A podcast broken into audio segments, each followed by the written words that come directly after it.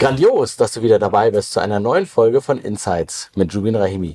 Heute ist Nam Hang Nong bei uns und ich freue mich tierisch, dass du da bist und die Zeit gefunden hast. Hallo Nam. Hi Jubin, ja, ich freue mich auch sehr dabei zu sein, hier an eurem schönen Standort. Ich war tatsächlich noch nicht hier, aber gefällt mir sehr gut. Das ist auch, wir sagen immer Angeberraum ist das hier, weil du den Blick ähm, ja, einfach in die Weite hast und du siehst auch noch den Kölner Dom. Das können wir vielleicht mal einschneiden. Ja, das sieht wirklich toll aus. Ja. Und ich sehe die ganze Zeit Jubin. Das Ach, ist ja nicht den Namen. Aber oh Gott. Wird auch als Podcast geschnitten.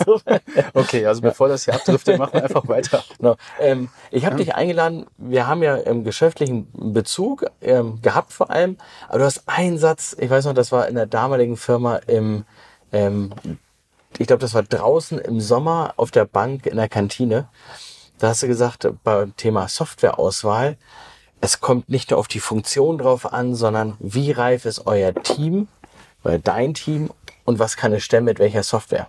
Was hilft es mir, wenn ich einen Ferrari zusammenbauen muss? Ähm, ich habe auch nicht das Team mit den Mechanikern in dem Kontext. Und ähm, vielleicht kannst du noch zwei, drei Sätze zu dieser damaligen Situation erzählen, ähm, aber bevor du da einsteigst, vielleicht noch zwei, drei Sätze zu dir. Wir steigen schon direkt ein, aber vielleicht zwei, drei Sätze noch zu dir selber. Ja klar, sehr gerne. Genau, ich bin der Nam. Ich bin äh, noch 42 Jahre alt, in wenigen Tagen 43, habe äh, drei Kinder, wohne in Duisburg. Ich bin genau aufgrund meines Alters schon sehr, sehr lange im Digitalbusiness unterwegs, also jetzt auch fast 20, 25 Jahre.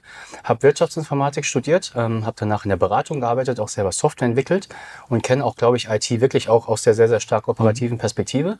Ich habe 15 Jahre lang, und da haben wir uns auch kennengelernt, ähm, dann auch bei Esprit gearbeitet, in sehr, sehr unterschiedlichen Funktionen. Ich habe Personal gemacht, ich habe Kommunikation gemacht, E-Commerce und habe auch zuletzt die IT verantwortet und bin jetzt seit anderthalb Jahren bei Thalia, ähm, auch wieder in der Verantwortung für die IT. Ich glaube, Thalia kennt man, ist, mhm. äh, ich glaube, auch Europas größter Buchhändler. Und äh, genau, bin dort für die IT verantwortlich und habe circa 160 Leute, die halt auch äh, von E-Commerce bis hin zu Backend-IT bis hin zum Support des Stationärgeschäfts eigentlich alles ähm, unter einem Dach haben.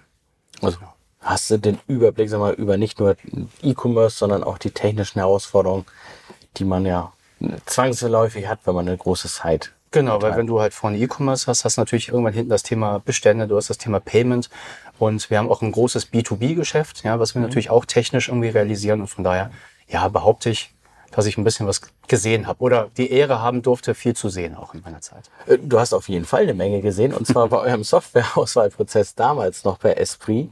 Ach genau, ja. Hm. Da, da ist dieser Satz gefallen, weil ich dich ja mal gefragt hatte. Wir haben ja gar nicht angeboten, wir waren ja nicht im Angebotsprozess, deswegen ähm, fand ich es einfach mal spannend, auch ähm, dich da so offen fragen zu können.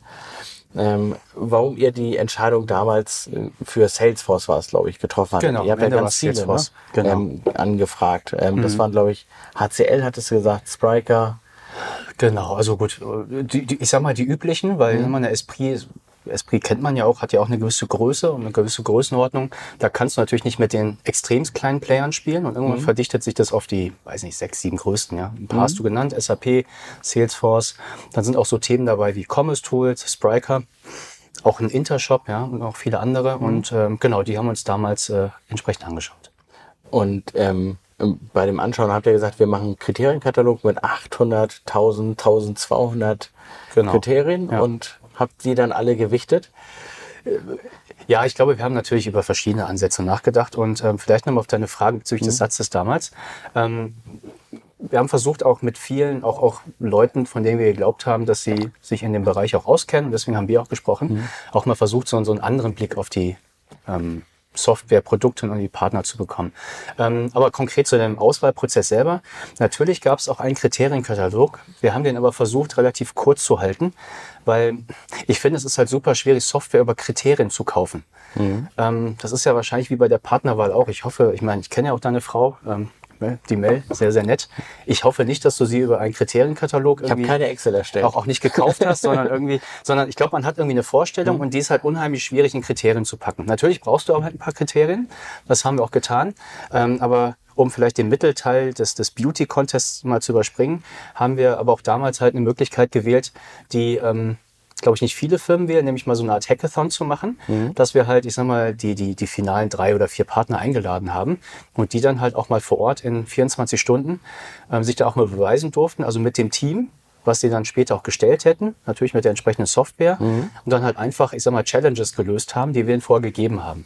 Und es hat, ich sag mal, zwei, drei gute Dinge gebracht. Das eine ist, du lernst die Menschen kennen. Das ist aus meiner Sicht der wichtigste Aspekt, weil Software lässt sich ja beliebig umbauen. Du erlebst auch die Leute, wie sie mit uns interagieren, um festzustellen, ob das auch kulturell und inhaltlich gut passt. Und der dritte Punkt ist, ähm, ja, du stellst halt auch fest, wie flexibel eine Software ist, wenn du halt gewisse Anforderungen reingibst, weil du kannst natürlich 20 Use Cases reingeben. Ähm, aber du, du hast wahrscheinlich im echten Leben ja deutlich mehr, ja. Und um wirklich herauszufinden, ob diese Software auch das kann, was du heute noch nicht weißt, versuchst du halt das Thema Flexibilität auszutesten. Das ging im Rahmen des Hackathons ganz gut und am Ende haben wir uns aus verschiedenen Gründen dann halt für Salesforce entschieden. Oh, spannend. Du hast erstmal gesagt, Kriterien sind zwar wichtig, aber nicht danach komplett allein entscheiden. Menschen sind wichtig, mit denen zusammenarbeiten und ausprobieren. Ja, ich gebe dir mal ein Beispiel, wieso das mit Kriterien schwierig ist. Also ein Kriterium ist ja oft irgendwie so gu gute Nutzbarkeit des Backend-Systems. Ne? Oder wie kann ich Sachen einpflegen? Da kannst du wahrscheinlich zehn Leute fragen und dann hast du wahrscheinlich auch zehn verschiedene Antworten. Das heißt, es ist sowieso hoch subjektiv. Ja? Das heißt, ähm, eigentlich kannst du es nur versuchen, erlebbar zu machen und die Leute danach halt dann beurteilen zu lassen, als zu sagen, rank das mal irgendwie und ähm, hast dann einfach auch kein Kriterium, was wirklich hilft. Ich nehme immer Suche als Beispiel, Ja. weil jeder will eine Suche haben, aber das ist so unterschiedlich. Ne, Wenn du, sag mal, schnell drehende Produkte hast und nicht viele, ist es eine ganz andere Suche, als wenn du Millionen Artikel hast. Du hast, sag ich mal, andere, das System muss andere Sachen können, damit es gut ist. Aber schlussendlich willst du ja nicht die Suche, du willst tolle Ergebnisse. Das stimmt, ja. Nee, also vollkommen richtiger Punkt. Deswegen tue ich mich auch schwer, wenn mich jetzt jemand fragen würde, was ist denn die beste Suche auf dem Markt? Kann man das gar nicht pauschal, das ist ja wie mit dem Auto, ja, was ist denn das beste Auto auf dem Markt? Hängt ja davon ab, auf welches Gelände du willst, welche Ansprüche du hast. Und auch da hilft aus meiner Sicht dann auch viel, viel einfach ausprobieren. Ja. Ähm, apropos Autos, wir lieben ja beide Autos. Und, Haben wir gerade festgestellt. Haben wir schon festgestellt, genau. äh, mein Wagen hatte jetzt Motorschaden, ist hinüber. So, jetzt ist die Frage, was mache ich? Und die Situation ist relativ äh, verfahren, alles ist teuer ähm, oder lange Lieferzeiten. Ich tue jetzt was, ähm, was eher ungewöhnlich ist. Ich entscheide mich gar nicht. Ich sage, ich bleibe bei einem Poolfahrzeug, was wir hier einfach haben. Und das in unserem Vorgespräch kam da ja auch noch ein Punkt hoch. Ähm, wenn ich eine Software auswähle, habe ich mich ja vor eins wahrscheinlich schon entschieden. Ich mache was, also ich verändere, ich mache ein Replatforming.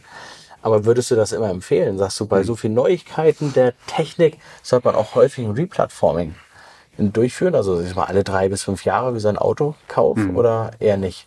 Gut, die Analogie in deinem Fall wäre jetzt ehrlicherweise zu sagen, ich, also Motorschaden, ich kaufe mir ein neues Auto Ja. oder ich lasse den Motor reparieren.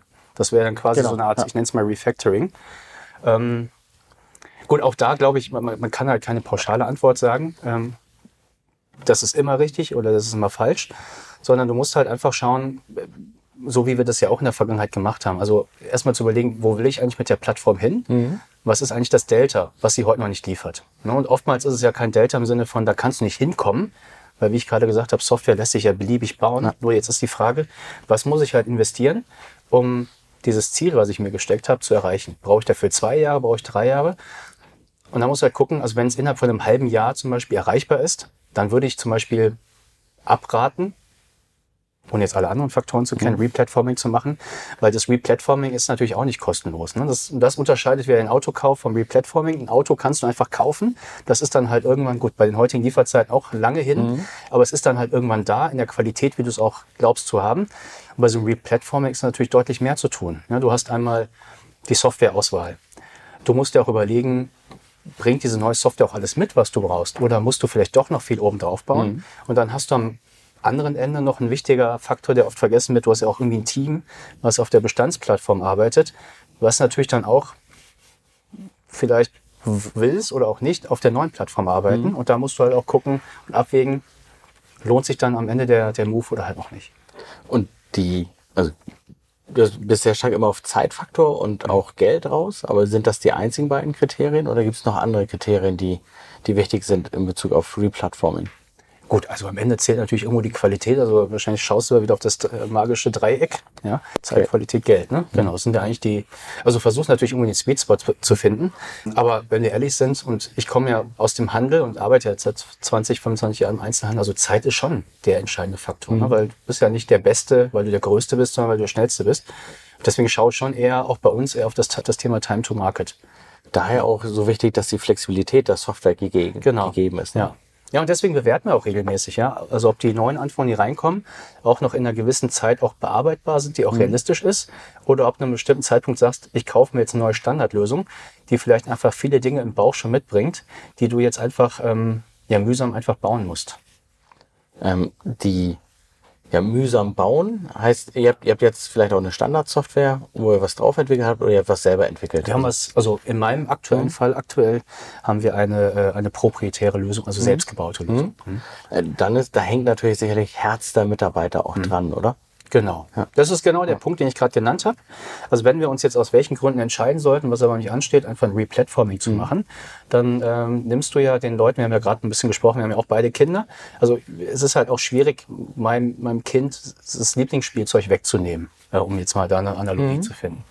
Und auch da hast du das natürlich auch bei einem Entwicklungsteam, ja, was vielleicht äh, sogar diese Plattform mit aufgebaut hat und vielleicht sogar ganz, ganz viel Know-how reingesteckt hat, diesem Team dann auch erzählen zu müssen, das, was ihr da gemacht habt, das, das wollen wir jetzt wegtun und äh, holen was Neues, ist, glaube ich, auch eine große Herausforderung. Und da glaube ich auch, dass da viele Firmen, wenn sie den Weg gehen, auch möglicherweise das Risiko gehen, dass, dass die Leute halt vielleicht dann auch nicht mitmachen. Und das ist natürlich das eins der größten Güter, die wir haben, ne? die Menschen im Unternehmen, in unserem, Genau. in unserem Geschäft. Klasse, danke. Danke für die Insights zum Thema Softwareauswahl. Und ähm, wenn ihr noch weiter Interesse habt, schreibt uns gerne. Wir diskutieren gerne mit. Oder ladet auch eins der Checklisten runter, die wir unten verlinkt haben. Und schauen. Danke dir für das Zuhören und ich wünsche dir noch einen schönen Tag oder Abend. Du kannst diesen Podcast über alle gängigen Kanäle abonnieren und erzähle deinen Kollegen und Freunden davon. Je größer die Community wird, desto mehr Inhalt und Diskussion können wir für dich transportieren und erstellen.